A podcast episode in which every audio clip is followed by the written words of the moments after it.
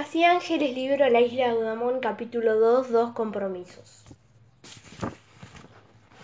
Lo primero que pensó Marianela apenas intuyó cómo sería su destino en ese lugar fue escaparé. Al llegar a la Fundación Bebé, Marianela miró sorprendida la gran casa en la que viviría. El imponente portón de hierro labrado se abrió para darles paso y ahí mismo Justina le comunicó la primera regla. El portón se cierra a las seis de la tarde y nadie puede salir ni entrar después de esa hora. Bartolomé la miró con severidad, ya que esos modos solo generaban apresión en los niños. En cambio, él los trataba con una edulcorada ternura. Sabía que había un tiempo, un proceso para ganarse la confianza de los purretes y así poder iniciarlos en la inefable tarea en la que eran reclutados. Pero Marianela desconfiaba más de la sonrisa temblorosa de Bartolomé que los ojos de lechuza de Justina. Mientras recorrían la galería que conducía a la puerta principal, la diminuta rebelde observaba la construcción clásica del edificio y creyó ver que una horrible cabeza de bicho, una de las gárgolas que ornamentaban el frente de la mansión, giraba a su paso. Ese lugar le daba miedo, tenía algo siniestro como un susurro en peligro. Por, por pura intuición se aferró a la pequeña bolsa sucia y raída que traía en sus brazos. La pesada muerte puerta de madera se abrió y Marianela sintió la súbita caricia de calefacción, algo difícil de apreciar para los que no habían padecido realmente el frío. Tener frío en invierno es algo que conocemos todos, pero vivir a toda hora con frío es algo muy distinto. Un frío que cala los huesos, que se siente como un dolor crónico, que no calma con nada. Así eran los inviernos de Marianela y de todos los chicos que vivían en orfanato. Por eso, cuando dio un paso dentro de la sala de calefaccionada, la invadió con una repentina emoción y por un momento llegó a confiar que su suerte había cambiado. Pero pronto se notició de la segunda regla. Este sector está prohibido para ustedes. Nadie puede entrar a la sala sin autorización y bajo ningún punto de vista se puede subir a la planta alta. ¿De acuerdo? siguió advirtiendo Justina, remarcando mucho las R's y de inmediato la condujo al sector donde viviría. Una pequeña puerta frente a la escalera conducía a la fundación propiamente dicha.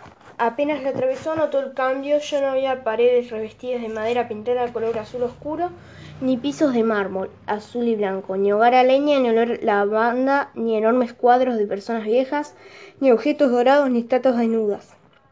Detrás de la puerta había paredes blanqueadas de cal, pisos de madera resbrecajada y olor humedad y frío, el mismo frío de siempre. Que la pequeña ingresara por la puerta principal para nuevo negarle ese privilegio de conducirla al lugar gélido y horrible en el que viviría, no era simplemente un juego cruel y perverso. No, era una estudiada manera de mostrarle todo lo que no tenía ni tendría jamás. Era una forma de someterla, de forzarla a aceptar su destino. Después de recorrer el estrecho pasillo que comunicaba la sala principal con el sector de los menores, llegaron hasta una especie de patio interno techado. El frío bajaba desde la chapa del techo como una nevada invisible. En el patio había algunos pupitres pero ningún libro, y sobre una pared un pizarrón sin rastros de tiza. Era evidente que esa especie de aula escolar no era usada con esos fines. Detrás de los bancos había dos puertas de madera con varias capas de pintura salteada. Se podía advertir que habían sido pintadas primero de verde, luego de rojo, después de blanco y por último de verde otra vez. Pero había mezclado pintura sintética con látex y no había resquedado la madera. Eso era algo evidente para Marianela, que conocía mucho de oficios tales como pintura, albañería, electricidad y plomería. Justina, que llevaba sus manos recogidas a la altura del pecho, separando apenas una mano para señalar lo que iba mostrando, le indicó una pequeña puerta al fondo. Ese es el baño. Se bañan cada dos días cinco minutos nada más si no se acaba el agua caliente, dijo amanezante y la miró como advertida de un peligro. ¿Sos de resfriarte seguido vos? Marianela negó con la cabeza en silencio. Más te vale. Acá, expresó acentuando en exceso la última y señaló el piso. Acá nadie se enferma. Acá no queremos llantos ni. Acá no queremos quizás. ¿Está claro? Marianela ni siquiera sintió, solo la miró con profundo desprecio. Justina sonrió con sorna. La mocosa era rebelde y osaba desafiarla con la mirada. Se le acercó intimadamente. Acá no sobreviven los rebeldes, ¿sabes? remarcó mientras miraba con curiosidad la bolsa sucia y raída que la joven sostenía entre sus manos. ¿Qué tienes ahí? La pregunta, casi una acusación, sobresaltó a Mar. Cosas mías, contestó en guardia. Justina abrió sus grandes, sus grandes ojos y su pelo pareció rizarse. Acá no hay nada tuyo, acá todo es de todos, acá todo se comparte. ¿Está claro? Y sin esperar respuesta señaló a una de las puertas. Cuarto de los varones, prohibido para las mujeres. Abrió la otra puerta y le indicó que pasara con un gesto. Marilena entró a la habitación y este es el cuarto de las mujeres. Acá vas a dormir vos.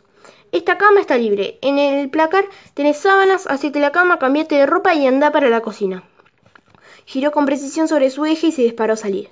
Antes de cruzar la puerta, agregó En el placar hay ropa de una chica que ya no está entre nosotros. Algo te tiene que ir. Fue lo último que dijo antes de salir. Marielena observó a una aturdida la habitación. Se parecía bastante a la mayoría de las habitaciones comunes de los orfanatos, pero en esta había menos camas, y debería reconocerlo los cubrecamas eran más lindos. Se sintió aliviada, por fin estaba sola. Se sentó en el colchón inferior de una cama marinera, abrió la bolsa que traía consigo y sacó un par de guantes de box. Los olió, le encantaba el olor a cuero y se colocó uno en ese momento. De la parte superior de la cama marinera apareció el torso de un adolescente rubio. Estaba colgado como un murciélago. Sonrió casi teatral y le preguntó ¿Sos la nueva? Marilena respondió con un uppercut preciso y potente en el medio de la cara. El rubio gritó y cayó estrepitoso. Marianela seguía en guardia cuando él dijo dolorido, tomándose la nariz El gusto es mío, yo soy Tacho. Aunque era muy esquiva y nada complaciente, después de un rato Marianela se disculpó con Tacho, que quedó muy sorprendido por la potencia de la trombada de la pequeña boxeadora. Él se ocupó de darle una segunda bienvenida al lugar. La llevó a la cocina y le contó algunos detalles que Justina había omitido. La cocina estaba repleta de canapés y bocaditos para la fiesta de compromiso que habría ese día. Mar estaba famélica y no comía desde la noche anterior, pero Tacho le recomendó no tocar la comida, sería el peor castigo que el hambre. Tacho le... Mar prefería los castigos al hambre y además quería bien Tenía bien en claro de arranque que era una rebelde. A Tacho le hizo mucha gracia verla comer desaforadamente y más gracia le hizo ver entrar a Malvina, que la descubrió en plena, acción. Se dispuso a mirar la escena como un espectador. A pocas horas de comprometerse, Malvina estaba histérica. Nada era como ella lo había previsto. Las flores no eran tantas como esperaba, ni el servicio tan top, ni los disfraces tan divinos, ni la música tan divertida. Entonces lo único que se le ocurrió fue compartir su nerviosismo con su compromiso y llamarlo insistentemente por teléfono, haciendo una catarsis tras otra. Por su parte, Nicolás había dado el sí, pero era un consentimiento lleno de dudas alimentadas además por la resistencia de su hijo al posible casamiento y por Mowgli, el salvaje amigo de Nicolás que desaprobaba la futura esposa. Los llamados de Malvina lo único que lograban era aumentar las dudas de Nicolás, y sus vacilaciones la volvían más insegura que arremetía con más llamados. Ese círculo vicioso llegó a su fin con la intervención tajante de Bartolomé, el único que podía poner en caja a su hermana. Calmate un poco, pedazo de bólida. ¿Querés que te deje antes de casarte? Entendime, Barty. Estoy hiper super nervous. No me digas, che, respondió con ironía Bartolomé. ¿Cuál es el problema? A ver. Todo es el problema. Hay tal crisis, llorisqueó Malvina. Empezando por el vestido. Tenía que ser marfil claro y este no es marfil claro, es marfil clarito. Pero bólida, es hermoso el vestido. Y yo lo veo más bien marfil claro que clarito. ¿Sí? Pero claro, que es claro, aseguró y la miró con ternura. Se nos casa la bolidita, che. Todavía no. ¿Y cuándo, che? Aprovechó para indagar Bartolomé. Lo único que deseaba era que ese casamiento destrabara la herencia. ¿Hablaron de fecha ya? No, eso depende de Nike. Eso depende como siempre de las mujeres, Bolid, no lo olvides. Esa responsabilidad puso aún más nerviosa a Malvina, y solo por ocuparse de algo fue a la cocina a controlar el catering, y al ver a Marianela devorando todo con sus sucias manos, estalló. Le venía bien el incidente. Le venía bien el incidente, devorando para descargar toda su tensión. Empujó con violencia a Mar y empezó a dar gritos. ¡Saca tus sucias manos del catering, mocoso! Soy mujer yo, contestó Marianela ya aireada. Mocoso, roñoso, ¿no te enseñaron a respetar a los señores a vos? Marianela no tenía nada salvo dignidad, y cuando le hablaba de respeto, ella sabía una sola cosa. A ella se la respetaba. Entonces observó que sobre la mesa de la cocina había una huevera repleta de huevos blancos. Tomó uno y con violencia contenida repitió Soy mujer. y explotó con fuerza el huevo contra el pecho de Malvina. Una ira roja y sorprendida invadió de tal modo a Malvina que su mano tomó impulso y una fuerte cachetada terminó estallando contra la mejilla de Marianela. Y la respuesta que recibió también fue automática, irracional. Un gancho limpio y contundente cruzó la mandíbula de Malvina, que cayó desmayada en el acto. Por un instante se sintió orgullosa del gancho que le había asestado, pero por la cara de preocupación de Tacho comprendió que estaba en serios problemas. Marianela decidió que no se quedaría allí para enterarse de cuál sería su castigo, y mientras Tacho trataba de hacer reaccionar a Malvina, buscó su bolsa sucia y raída y huyó. Cruzó a toda velocidad la sala desierta y salió de la mansión. Como había anticipado Justina, el portón ya estaba cerrado. Entonces, sin perder un segundo, lo trepó con agilidad. Siempre mirando hacia atrás en su huida, no vio la fuente de cemento que estaba junto al portón. Tropezó y cayó de bruces en el agua. Y de pronto, una mano lo ayudó a salir. Era un chico de su edad, tal vez un año más grande, de cabello algo largo, lacio y castaño, con una sonrisa perfecta y dos lunares en su mejilla. Era Tiago, recién llegado del aeropuerto que con aires de caballero le preguntó mientras ella empapada tiritaba. ¿Y vos? ¿Quién sos? Marilena no podía pensar ni en su nombre, solo en esa extraña sensación que tenía en su panza, una especie de revoltijo mezclado con calor, y un olor que le quedaría impregnado para siempre.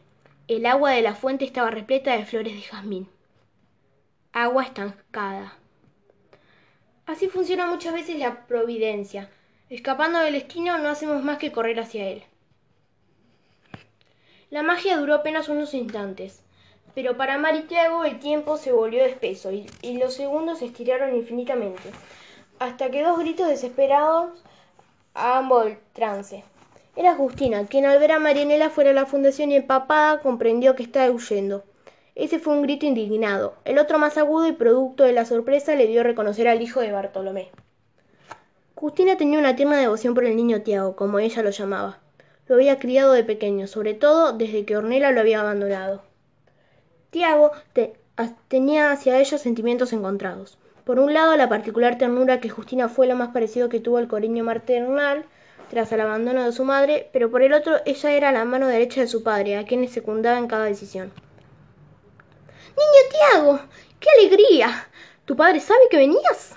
preguntó, como si desconociera que el joven no era bienvenido. No, respondió él con una sonrisa y agregó con ironía.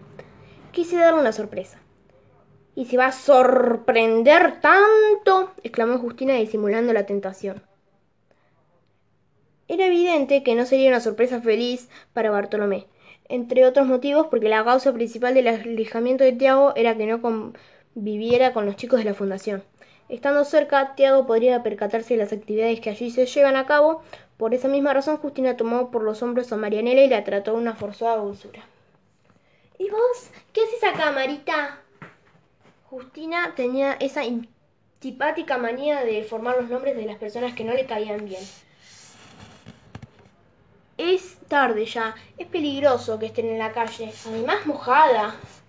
Sí, tropezó y cayó en la fuente, explicó Tiago. ¿Vivís acá? Eh, le,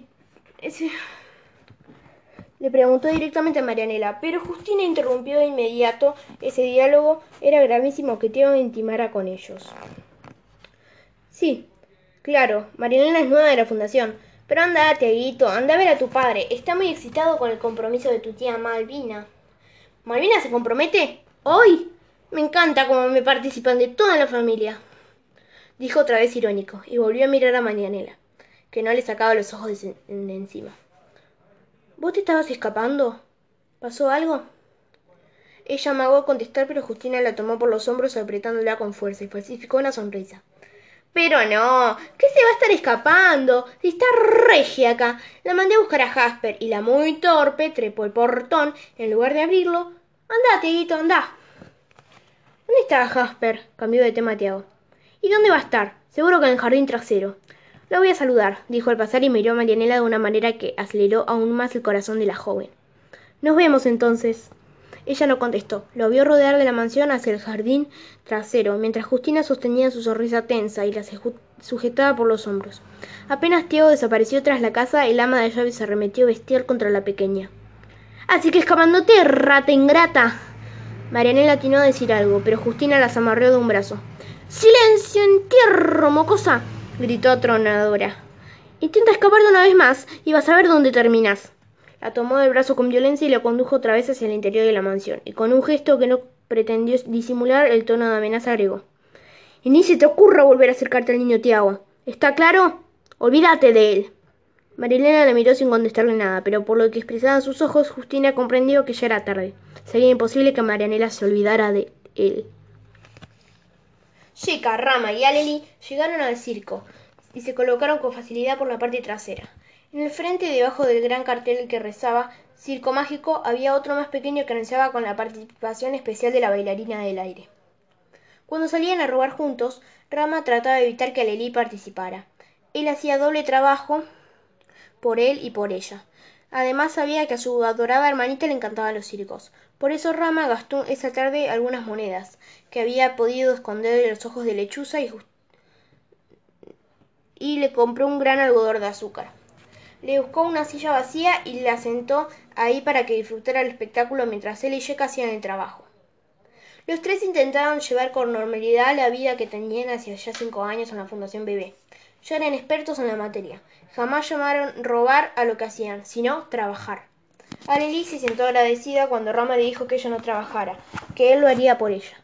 Y con una gran sonrisa de felicidad aplaudió a los artistas circenes que se sucedían. La que más le gustó fue la bailarina del aire, una acróbata rubia y hermosa con unos enormes ojos celestes. Aleli observaba fascinada cómo la muchacha parecía volar colgada de una tela con unas enormes alas blancas en su espalda pero en ese momento un hombre muy gordo se paró en unos pocos centímetros delante de ella y vio que el bolsillo trasero sobresalía una billetera bastante gorda, como las que le encantaban a Lechuza, o sea, Justina. Vio que el, buen, el bueno de Rama estaba trabajando y sintió que debía ayudarlo. La billetera estaba a la vista y gracias a eso, casi sin dejar de comer el algodón de azúcar, se la quitó su dueño, que ni se dio cuenta. Aleli vio que el hombre miraba la hora de un pequeño reloj dorado. A Justina le encantaban los relojes dorados, y luego lo guardó en el bolsillo delantero del chaleco. También le pareció que era trabajo fácil, y con la misma tranquilidad de antes lo sustrajo, pero no advirtió que frente a ellos había una mujer que la estaba observando. Resultó ser la esposa del hombre gordo, y ambos resultaron ser los nuevos dueños del circo mágico. ¡Ladrona! ¡Te está robando! gritó la mujer a su marido. El hombre reaccionó rápido y miró con descrecimiento a la pequeña. Sí, ella, la morochita. Te robó el reloj, precisó la mujer.